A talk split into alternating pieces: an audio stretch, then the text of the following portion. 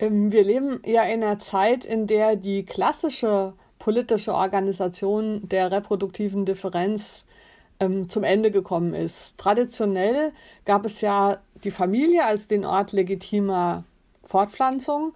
Die Familie bestand klassisch aus einem Mann, einer Frau und den gemeinsam gezeugten Kindern und war lebenslang angelegt. Das heißt, innerhalb dieser Familie, die dann ja auch äh, in der Politik als Keimzelle des Staates galt, also als die kleinste Einheit letzten Endes, mit der der Staat sich beschäftigen muss. In dieser Familie war die reproduktive Differenz aufgehoben, weil alle Familien in der Hinsicht gleich waren. Wenn man jetzt aber die Familie ähm, auflöst in dieser Bedeutung, also wenn man sagt, Scheidungen sind möglich, es kann nach, nacheinander können Leute mit verschiedenen anderen Leuten verheiratet sein und Kinder bekommen. Wenn man dann ähm, Homosexualität akzeptiert, also sagt, es können auch zwei Menschen mit Uterus und zwei Menschen ohne Uterus ähm, eine Familie gründen.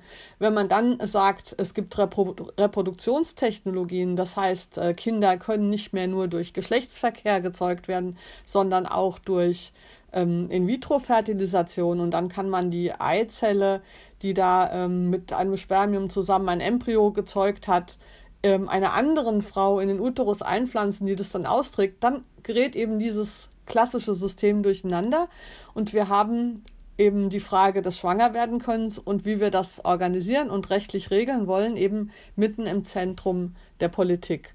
Ich glaube, das ist das, was zurzeit passiert und passiert ist. Ähm, und dann ergeben sich eben sehr viele Diskussionspunkte, zum Beispiel eben, wie man Eltern wird, wenn man nicht selber schwanger werden kann. Das war früher klar, man muss eine Frau heiraten und mit ihr zusammen Kinder kriegen. Jetzt ist es eben aber möglich, dass man zum Beispiel Leihmutterschaft hat, dass man das Kind als eigenes annimmt, das eine andere Person geboren hat. Ähm, es ist auch möglich, ähm, dass man vielleicht sich eine Gebärmutter transplantieren lässt, wenn man selber keine hat. Das ist tatsächlich schon passiert. Es gibt ja auch Frauen, die ähm, ohne Gebärmutter geboren werden und für die ist inzwischen in einigen Ländern die Möglichkeit der Gebärmuttertransplantation vorhanden. Aber theoretisch spricht ja vielleicht gar nichts dagegen, dass auch Männer ohne Uterus sich eine Gebärmutter transplantieren lassen. Das heißt, indem wir dieses alte System aufgelöst haben, mit guten Gründen, wie ich finde, und das sollten wir auch gar nicht zurückhaben wollen, weil es ja auch für Frauen sehr viele Nachteile hatte, müssen wir jetzt eben diese Themen politisch behandeln in Bezug auf Reproduktionstechnologie. Wer hat Zugang, unter welchen Bedingungen, in Bezug auf ähm, die Frage, was eigentlich Elternschaft konstituiert ähm, wer hat, wer darf über neugeborene Kinder bestimmen? Darf man die der Person, die sie geboren hat, wegnehmen? Wer, wann und warum? Gibt es, wie konstituiert sich Vaterschaft? Die hat sich ja früher darüber konstituiert, dass man, also Vater war der Mann, der mit einer Frau, die ein Kind geboren hat, verheiratet war. Das äh, ist das alte ähm, römische Gesetz, das ähm, dass das so festgelegt hat. Das heißt also, historisch ist bei uns Vaterschaft nicht über Sperma-Beteiligung sozusagen geregelt, denn ähm, egal wer das Kind gezeugt hatte, Vater war immer der Ehemann der Mutter. Ähm, jetzt ist das im Umschwung und es wird immer mehr so diskutiert, dass Vater ist die Person, von dem das Sperma kommt, mit dem das Kind gezeugt wurde. Aber das ist vielleicht auch fraglich, denn was ist zum Beispiel bei Samenspenden, was ist bei lesbischen Paaren, die mit äh, Hilfe des Spermas eines befreundeten Mannes vielleicht schwanger geworden sind, hat der dann auch Vaterrechte oder ähm, also das ist eben alles in Auflösung und in Diskussion und deshalb wird es jetzt eben politisch relevant. Und ähm, mein ähm, Anliegen ist einmal darauf hinzuweisen, dass da eben Regelungsbedarf besteht, der im alten patriarchalen System eben nicht bestanden hat. Und zweitens darauf zu achten, dass die Freiheit von Frauen und speziell die Freiheit von Menschen, die eben schwanger werden und gebären können, dabei nicht unter die Räder kommt.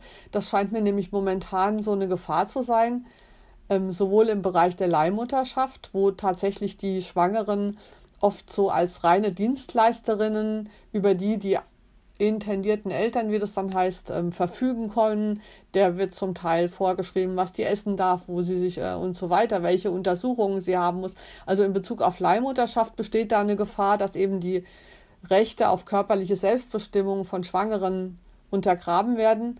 Ähm, andererseits aber auch ähm, in Bezug auf so Vaterrechtsdiskussionen, wo wie selbstverständlich davon ausgegangen wird, dass ähm, eine Frau, die ähm, einmal mit einem Mann Sex hatte und davon schwanger wurde, äh, selbstverständlich verpflichtet ist, wenn er das wünscht, dann über Jahre hinweg eine Co-Elternschaftsbeziehung mit dem haben zu müssen.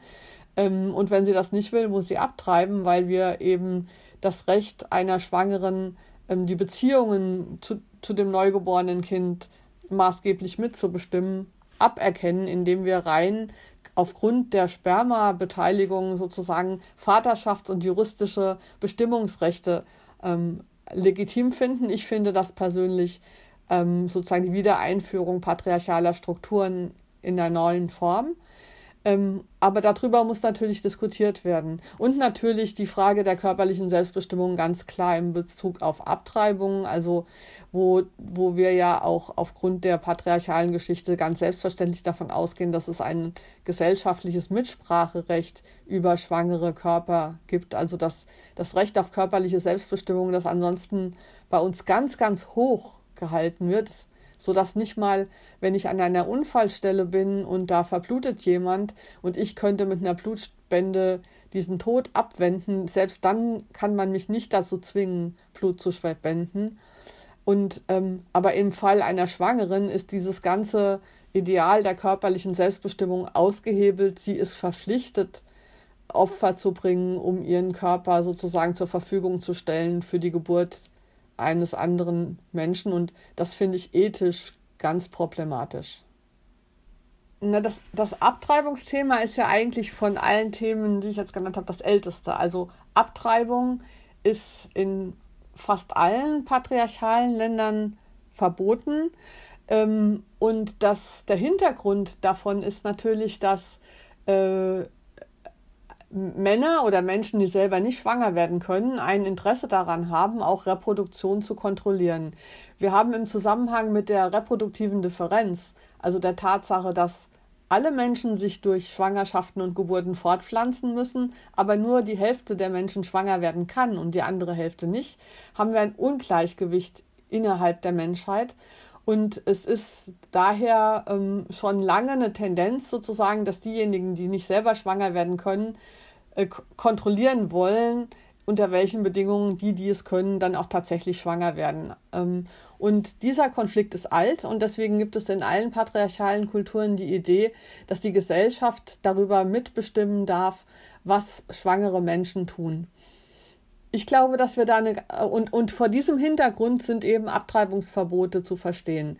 Äh, die werden zum Beispiel, ähm, zum Beispiel gibt es die Tradition seit Aristoteles, der gesagt hat, ein Uterus ist eine passive Umgebung, in der der Same des Mannes heranwächst. Das heißt, die Geschichte oder die ähm, Phänomene der Reproduktion wurden hierarchisch interpretiert. Als aktiven Part wurde der Mann gesehen, der seinen Samen aktiv pflanzt in die Gebärmutter der Frau, die das passiv als Dienstleisterin ausführt, was er initiiert hat. Das ist übrigens eine eine Symbolik, die natürlich in der Diskussion um Leihmutterschaft genauso wiederkehrt. Ja, nur dass es jetzt nicht nur Männer sind, die ihren Samen in den Uterus einer anderen einpflanzen. Das heißt, wir haben eine Geschichte, wo, wo der Uterusbesitz und die Fähigkeit, schwanger werden können, als passiv definiert wurde, umdefiniert wurde, muss man sagen, weil es ist natürlich auf den ersten Blick eigentlich widersinnig, weil es ist ja etwas Aktives, das Schwangersein und Gebären. Und ähm, wenn man es erstmal aber passiv sich zurecht fantasiert hat, würde ich sagen. Und äh, die ganze Geschichte so erzählt, dass im Uterus eigentlich das Eigentum einer anderen Person, nämlich des Mannes, aufgehoben und bewahrt wird, dann kommt man zu der Vorstellung, dass dieser Besitzer des Embryos, nämlich der Mann, mitzuentscheiden hat, was mit diesem Embryo passiert, solange die Frau sozusagen darauf aufpasst, ja.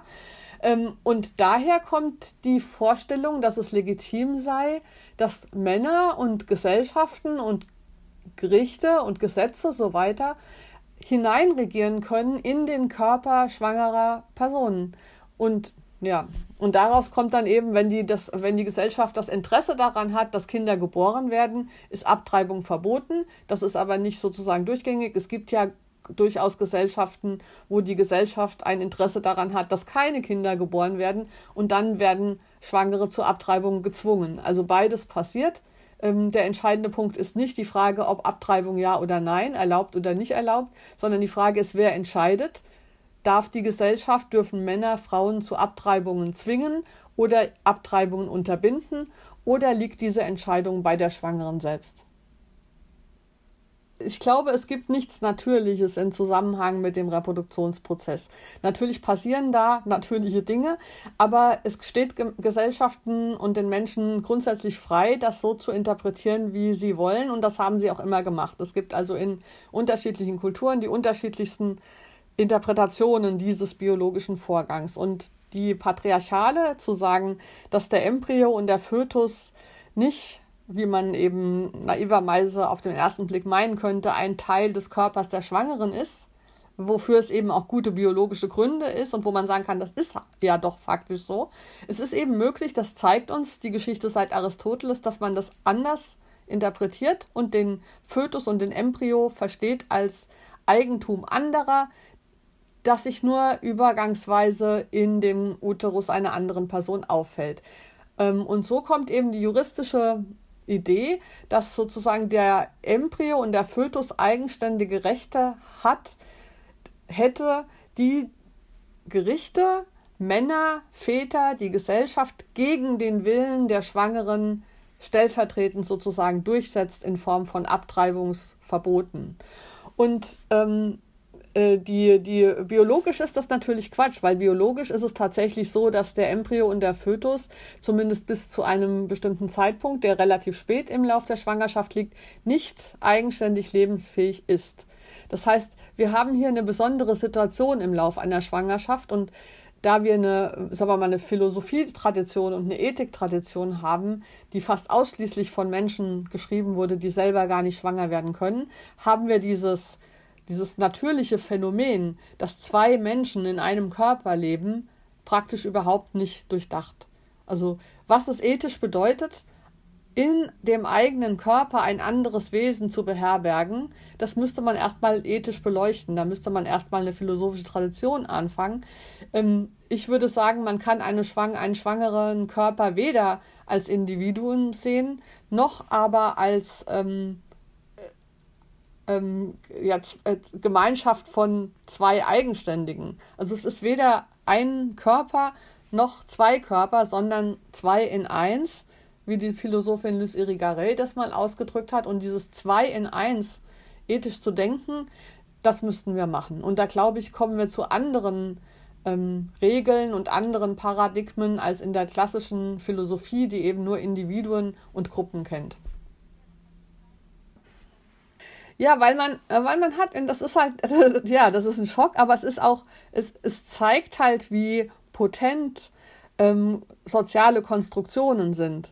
Das heißt, es ist gesellschaftlich, Gesellschaften eben möglich, durch eine symbolische Ordnung Realität zu schaffen, selbst dann, wenn sie eigentlich der, dem, dem ersten Eindruck total widersinnig erscheint. Aber es ist eben dieser patriarchalen Tradition gelungen, es so darzustellen, als ob ähm, Schwangerschaften äh, nichts Besonderes sind, sage ich mal, sondern einfach ein Produktionsprozess, der von einem, von einer passiven Umgebung, nämlich der Frau, für die eigentlichen Menschen, nämlich die Männer, gewährleistet wird. Und deswegen ging das natürlich auch nur aufrecht zu erhalten, solange Frauen aus diesem Prozess ausgeschlossen waren. Es ist ja kein Wunder, dass jetzt irgendwie 30 Jahre nach der Emanzipation diese Themen eben auf dem Tisch sind, weil jetzt eben ähm, ja Universitäten, Gerichte und so weiter, Parlamente nicht mehr nur aus Menschen bestehen, die selber nicht schwanger werden können, sondern die Schwangeren sind da jetzt auch drin oder die potenziell Schwangeren und entsprechend verändern sich dann die Diskurse. Ähm, und da sind wir aber jetzt eben gerade erst ganz am Anfang. Und ich würde zum Beispiel sagen, dass ähm, dass ähm, wir genauer ein Punkt des darüber Nachdenkens ist eben den, über den Übergang nachzudenken. Also den Übergang von dieser zwei in eins Situation hin zu der zwei Individuen Situation. Das ist die Geburt. Und dieser Übergang der Geburt ist eben sehr wichtig. Der ist in unserer Tradition total unterbelichtet, weil man eben dieses, dieses Kontinuum konstruiert hat, indem man sagte, der Embryo ist eigentlich schon der Fötus, ist eigentlich schon das Kind und der schwangere Körper, ob der dabei ist oder nicht, spielte halt für diese Männer gar keine Rolle in ihren Überlegungen. Ein Grund für dieses Durcheinander liegt natürlich darin, dass es in dieser männlichen Denktradition ähm, Natur und Geist oder Natürliches und Soziales als Widersprüche verstanden worden sind, ja. Und ähm, ich finde, dass gerade die Schwangerschaft ein gutes Beispiel dafür ist, wie man die Erfahrung haben kann, dass eben Natur und Kultur, Soziales und Körperliches miteinander Hand in Hand gehen und sich gegenseitig beeinflussen und nicht Widersprüche sind. Ich bin als Schwangere natürlich in einem extrem körperlichen Zustand. Gleichzeitig kann ich den aber ja politisch reflektieren. Also nur weil etwas natürlich ist, heißt es eben nicht, dass es den politischen Verhandlungen entzogen ist. Und nur weil etwas sozial konstruiert ist, heißt es nicht, dass es beliebig veränderbar ist, sondern beides ähm, gehört auf eine ganz andere Weise zusammen als in diesem zweigeteilten dichotomen Weltbild, das da ähm, Männer eben lange in die Welt gesetzt haben. Es, es ist eine schwierige äh, Sache zu denken, aber es ist, ähm, es ist eben nicht, es sind nicht Gegensätze, sondern man muss überlegen, wie Natur und Kultur miteinander zusammenhängen. Und das gilt sowohl für die Zeit ähm, im, also vor der Geburt, als auch für die Zeit nach der Geburt. Und man kann jetzt auch nicht sagen, ähm, also es ist natürlich Quatsch, zu sagen, irgendwie vor der Geburt ist es sozial konstruiert und das Kind hat sozusagen, ist ein Fremdkörper im, im, im Uterus, dessen Rechte von anderen geschützt werden müssen. Aber nach der Geburt ist die Frau sozusagen aufgrund ihrer Hormone allein zuständig dafür, dieses Kind zu versorgen, ja. Wie es andererseits ist aber genauso unsinnig zu sagen, der Zustand vor der Geburt ist rein natürlich und der Zustand nach der Geburt ist unserer sozialen Beliebigkeit ausgeliefert, sondern es ist ein, nur eine andere Art des Zusammenhangs. Vor der Geburt ist es so, dass es biologisch unmöglich ist, die beiden zu trennen. Ähm, wenn es möglich ist und zum Beispiel eine Frühkaiserschnitt oder so, dann ist das auch eine Geburt. Also solange die Geburt nicht stattgefunden hat, ist es ein ungetrennter Zustand dieser beiden Wesen, der aber auch schon politisch konstruiert ist, der auch schon sozial gestaltet wird. Nach der Geburt ist es ein Phänomen, wo man die beiden physikalisch trennen kann. Ja, das heißt zum Beispiel auch, dass, der, dass das der Punkt ist, wo auch die Frau sterben kann, ohne dass das Baby mitstirbt. Ähm, aber dennoch ist der natürlich auch von körperlichen Prozessen beeinflusst. Es gibt die Möglichkeit zu stillen. Es gibt hormonelle ähm, Begleitumstände, die eine Bindung vielleicht ähm, äh, ermöglichen oder so. Das heißt, es ist nicht ein abrupter Übergang von körperlich zu sozial, sondern nur eine andere Weise, wie körperliches und soziales eben miteinander zusammenhängen.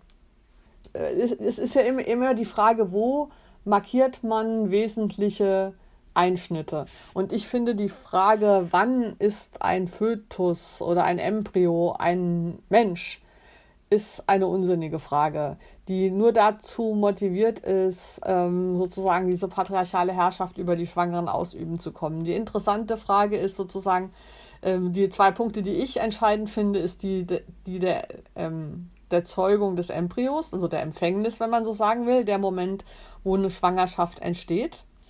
Denn äh, in dem Moment ist eine Möglichkeit entstanden, die es vorher nicht gab, nämlich die Möglichkeit, dass ein neuer Mensch geboren wird. Aber nur, wenn die schwangere Person einwilligt.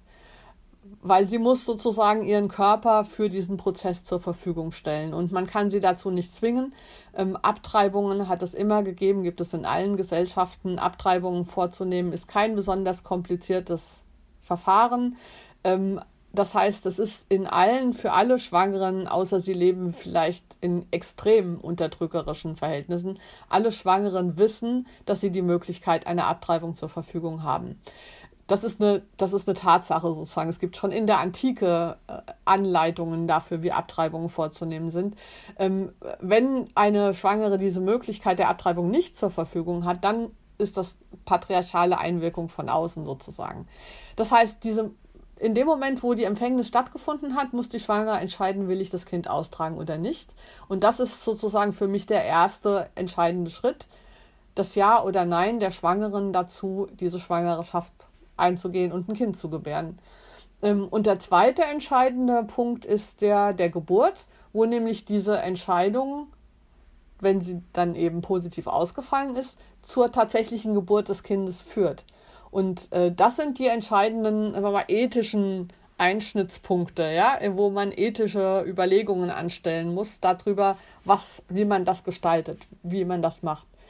Ähm, und der Punkt der Entwicklung des Embryos, ich meine, das ist eigentlich irrelevant, weil in dem Moment, wo die Schwangere Ja zur Schwangerschaft gesagt hat, ähm, hat sie ja sozusagen, ist der Embryo da drin und wächst so vor sich hin und nimmt alle Möbel. Man kann da irgendwie alle zwei Wochen ja einen neuen Einschnitt vornehmen. Das sieht man ja auch an diesen Schwangerschafts-Apps, die es jetzt gibt, ja, wo nach zwei Wochen, nach vier Wochen irgendwie hochpoppt und jetzt passiert das, jetzt passiert das, jetzt passiert das. Es ist total willkürlich zu sagen, jetzt ist aber der entscheidende Entwicklungsfortschritt. Der Entwicklungsfortschritt ist kontinuierlich vom, von der, von, vom Embryo, der so gerade gezeugt wurde, bis hin zur Geburt. Es ist ein kontinuierlicher Wachstumsprozess des Embryos und Fötus zusammen mit dem Körper der Schwangeren.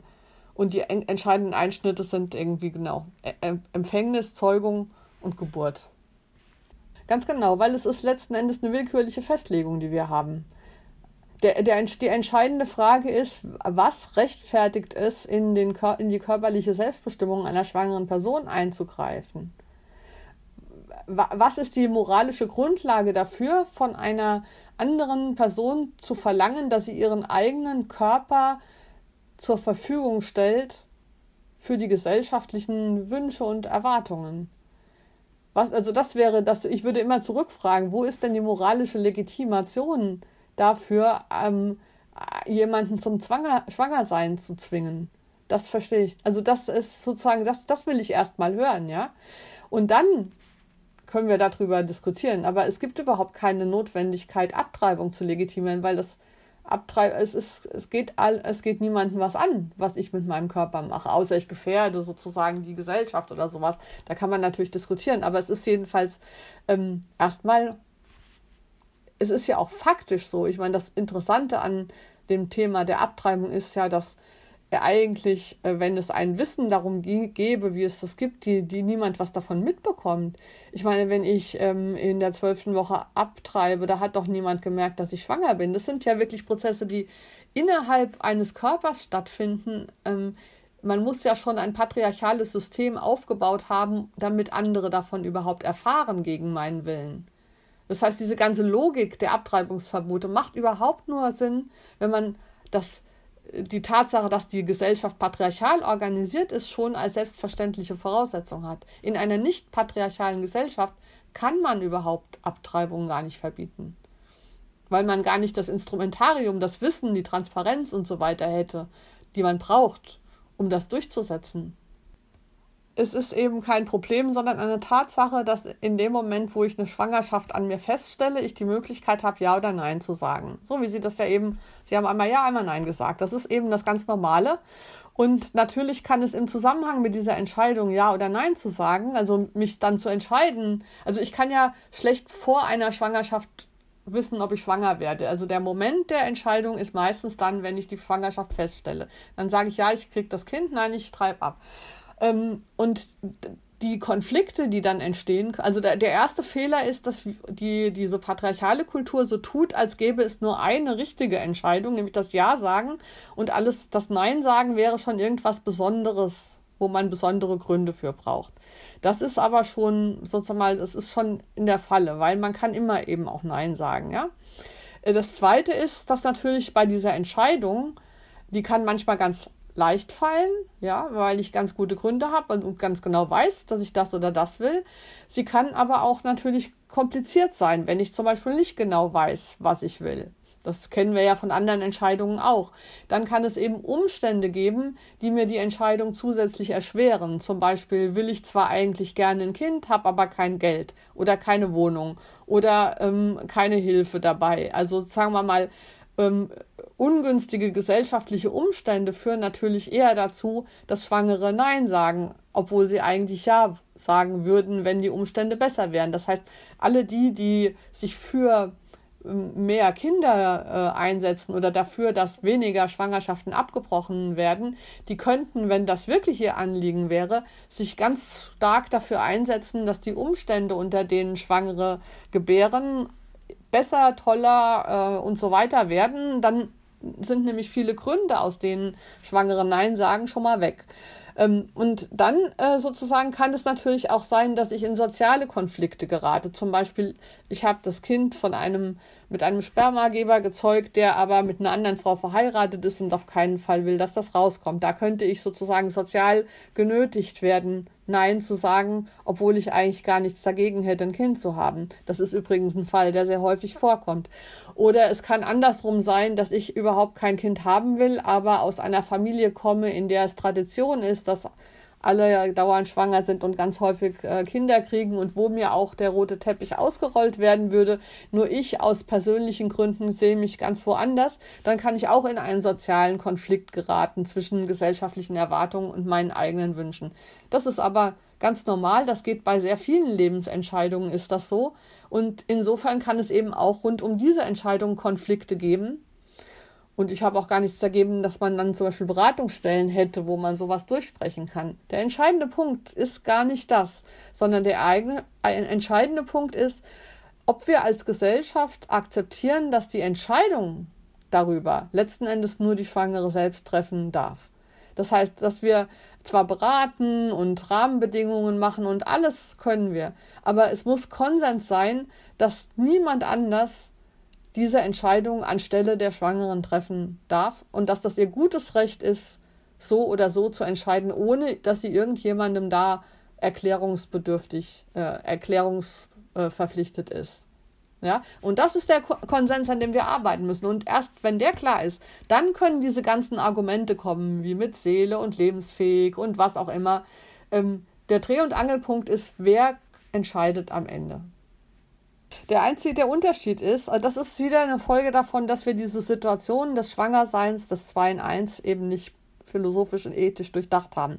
Der Unterschied zwischen der Schwangerschaft und einem Koma-Patienten ist, dass das am Leben erhalten des Koma-Patienten ähm, zwar die Gesellschaft organisieren muss, also ohne die Hilfe anderer Menschen stirbt er, aber ähm, welcher konkrete Mensch das ist, das steht nicht fest. Das heißt, wir können Leben retten als Gesellschaft, indem wir Menschen helfen, aber es ist sozusagen, wer diese kon konkrete Hilfe leistet, das können eben unterschiedliche Leute sein. In der Schwangerschaft ist das anders. Da hängt das Leben dieses Fötus oder Embryos an einem bestimmten Körper und deshalb, und es kann nicht jemand anders übernehmen. Es ist, gibt eben diese Möglichkeit nicht zu sagen, okay, ich bin schwanger, ich will aber das Kind nicht, mach du die Schwangerschaft zu Ende. Ja, das ist, das ist, wäre die Analogie zum Koma-Patient. Da kann ich sagen, ja, ich will den jetzt nicht mehr versorgen, mach du das, das geht. Aber die Frage ist, woher nehmen wir die Legitimation, von einer Person zu verlangen, ihren eigenen Körper zum Wohl anderer Menschen zur Verfügung zu stellen? Das haben wir in keiner anderen bei keinem anderen gesellschaftlichen Thema, dass wir sagen, du bist verpflichtet, mit deinem Körper Opfer zu bringen für das Wohl einer anderen Person. Das gibt es nicht.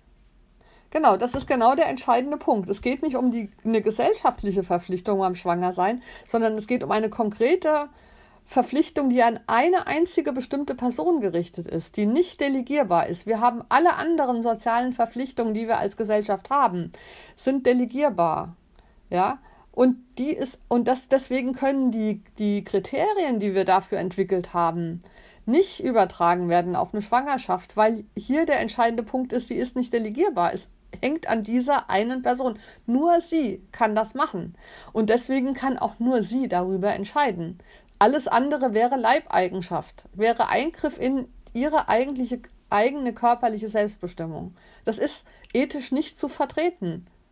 außer man ist patriarchal gehirngewaschen schon, ja. Aber wenn man das nicht ist, gibt es keinen ethischen Grund, warum ich über den Körper einer anderen Person verfügen sollen können soll als Gesellschaft. Unabhängigkeit gibt es überhaupt nicht für keinen Menschen.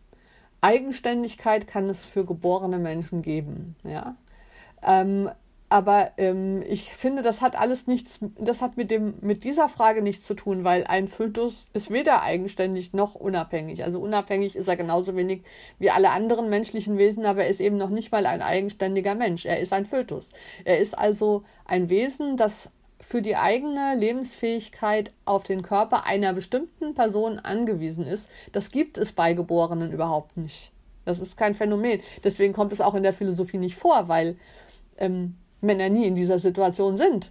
Ähm, ich würde ja sagen, wenn wir das, wenn wir das radikal als Gesellschaft akzeptiert haben, dass nur die Schwangere selbst entscheiden kann darüber, was mit ihrem Körper und damit auch mit dem Embryo und dem Fötus passiert, dann hätten wir ein also wenn das nicht mehr verhandelbar wäre, wenn das so klar wäre, wie das morgens die Sonne auf und abends untergeht, dann hätten wir die Möglichkeit, tatsächlich auch ethische Diskussionen zu führen über die Frage, wann ist es gut abzutreiben, wann nicht, können wir es irgendwie so einrichten, dass äh, Schwangerschaften so früh erkannt werden, dass gar keine Spätabtreibungen mehr notwendig sind, weil wir den Prozess so erleichtert haben, dass das gar nicht mehr dazu kommt, dass jemand irgendwie länger als drei Monate ungewollt schwanger ist. Das heißt, wir könnten dann, wenn das das klar ist, auch ethische Probleme diskutieren.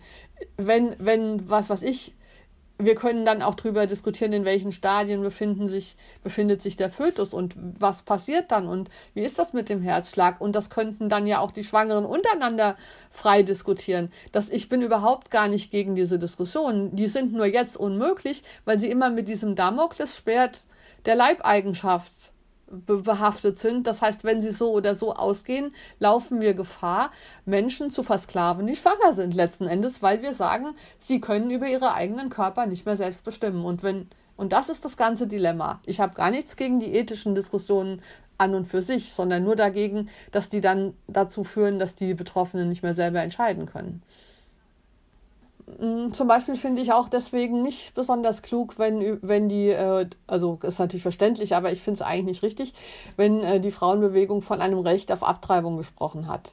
Weil äh, Abtreibung ist, ich bin der Meinung, dass wir eben hier in einem, in einem ethischen und moralischen Bereich sind, der sich der rechtlichen, dem rechtlichen Zugriff ja gerade entzieht. Das heißt, es kann kein Recht auf Abtreibung geben, sondern nur eben das Recht auf körperliche Selbstbestimmung und vielleicht das Recht auf ähm, reproduktive Freiheit, also ein, das Recht vor äh, Fremdbestimmung in diesen Ansichten. Es, äh, das Abtreibung ist, ich glaube, das äh, ist kein Recht, sondern mh, vielleicht manchmal notwendig, ja, vielleicht manchmal eine äh, etwas, was, was einfach so ist. Aber das Recht, Recht hat so eine positive Empathie, mein Recht zu wählen, mein Recht in Urlaub zu fahren oder so, ja. Ich glaube, ähm, dass einfach Abtreibungen nicht sind, was ich da, was man als Recht beschreiben sollte, sondern wenn, sollte man das Recht auf reproduktive Selbstbestimmung, auf körperliche Selbstbestimmung fordern und das Recht auf Entscheidungsfreiheit. Denn ähm, es ist ja tatsächlich so, dass reproduktive Selbstbestimmung eben mehr ist und man muss nicht nur die Möglichkeit der Abtreibung da reinholen, sondern eben auch die Möglichkeit, schwanger zu werden und Kinder zu kriegen, auch gegen den Willen anderer Leute oder gegen dem, was die Gesellschaft will. Ja, genau, genau, mit dem Zellhaufen, da hat man sich eigentlich schon auf die Logik ähm, der Gegenseite eingelassen, sozusagen, und will ähm, eben dieses, äh, dieses Wesen da im Uterus ähm, banalisieren oder profanisieren, weil man glaubt, damit ein Argument zu haben, es ist nicht so schlimm abzutreiben. Ich glaube tatsächlich, dass es, dass es symbolisch besser wäre zu sagen, die äh, körperlichen Vorgänge äh, im Rahmen einer Schwangerschaft kann nur die Schwangere selbst interpretieren. Und es ist durchaus legitim zu sagen, ich betrachte das als Zellhaufen, deswegen treibe ich ab. Aber das kann man nicht sozusagen als objektiven Fakt machen, weil für eine andere Schwangere kann, kann dieser Embryo eben das Kostbarste sein, was sie sich in ihrem Leben vorstellen kann. Und der entscheidende Punkt ist, beide Interpretationen sind richtig, weil sozusagen die Interpretation dessen, was in dem Körper einer Schwangeren vorgeht, niemand an ihrer Stelle übernehmen darf. Das ist genau der entscheidende Punkt. Es gibt keine gesellschaftliche, keinen gesellschaftlichen Anspruch darauf, den Körper einer Person von innen heraus zu definieren, sondern das ist auch körperliche Selbstbestimmung. Was dieser Embryo bedeutet, das ist, kann nur ich selbst wissen, die mit ihm schwanger ist.